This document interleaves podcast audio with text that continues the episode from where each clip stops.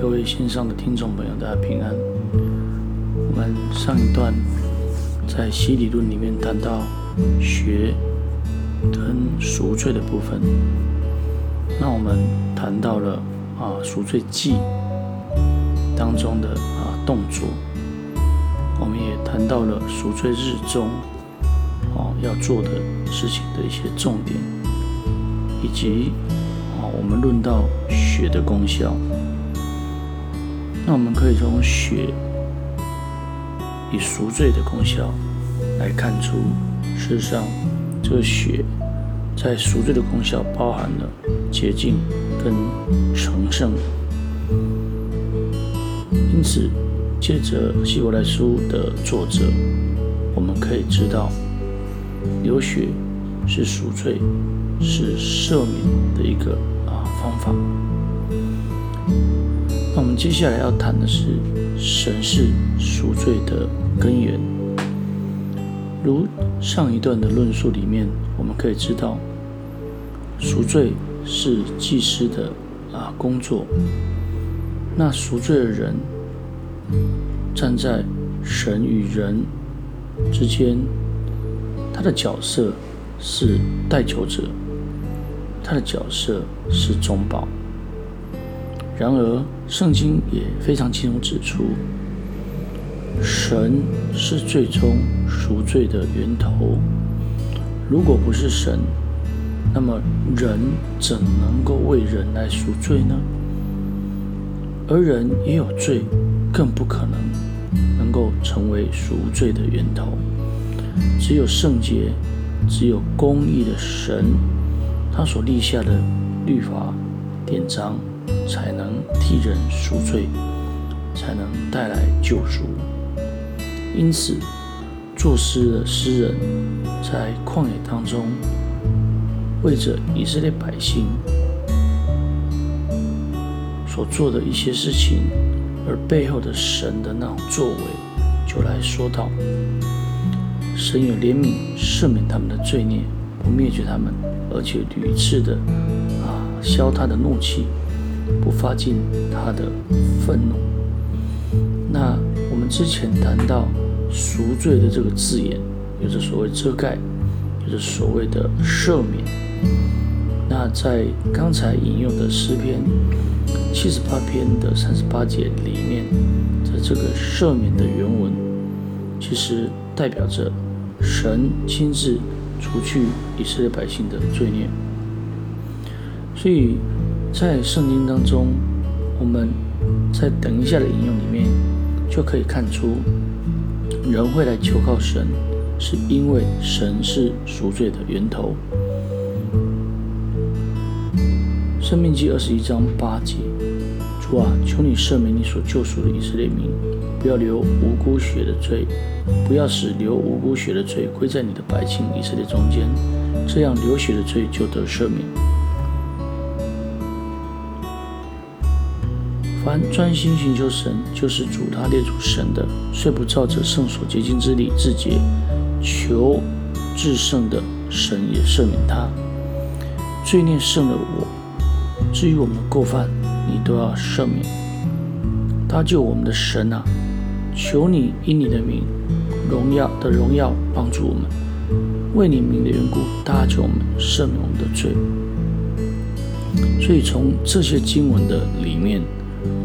可以看出，事实上这就是求告的一个啊基础，是相信神最终会为他的百姓来赎罪。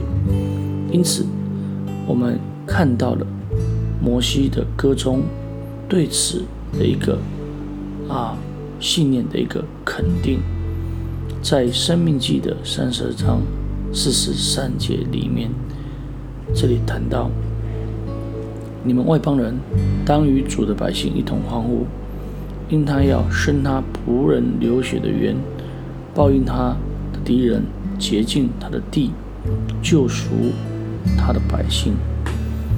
这是神借着摩西在律法重生的里面，也就是生命记里面啊，做出了这样的一个啊，为着他百姓赎罪的一个经文。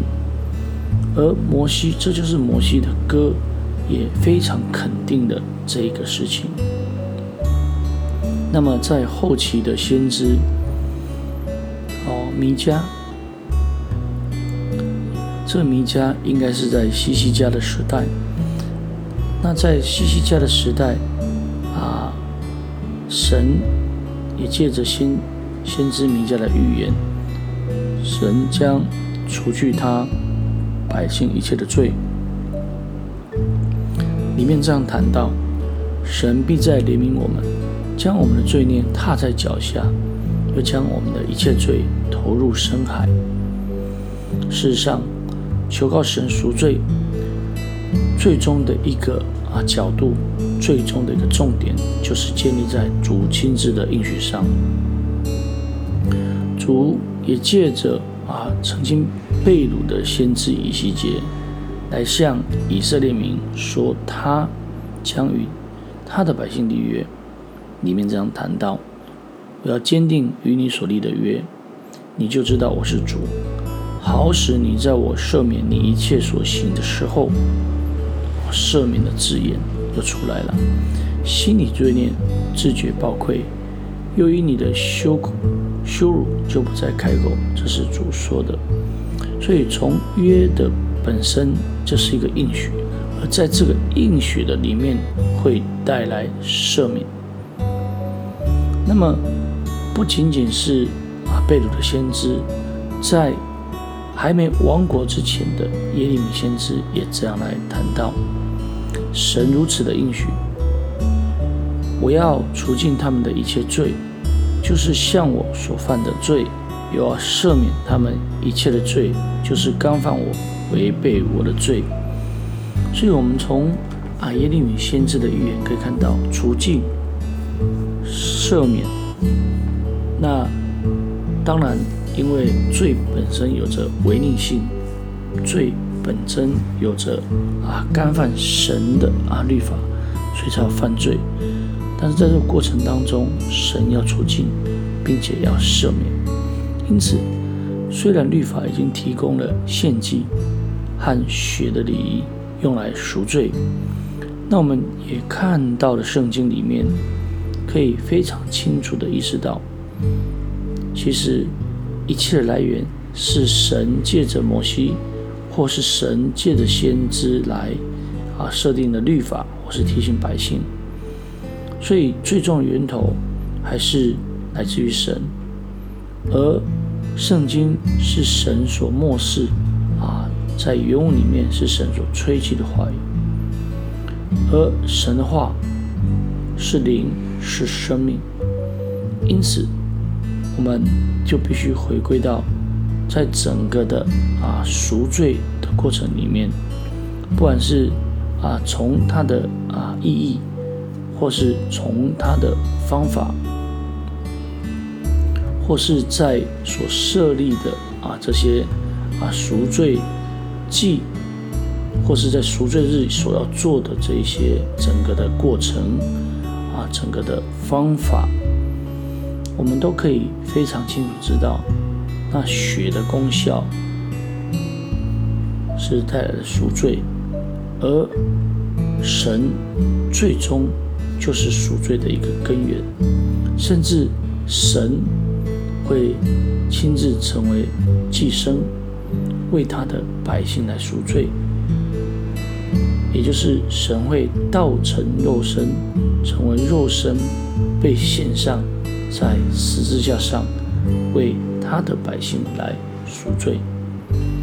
感谢主，那我们这个段落的分享就到这里。那接下来会为着听众朋友所献上的分享。也是继续在这个洗礼在旧约的预表或是影儿当中，我们继续要谈谈到歌礼啊，也就是歌礼的整个的内涵哦，或是整个的整个的范畴是什么？那感谢主，那我们今天的分享就到这里，大家平安，大家再会。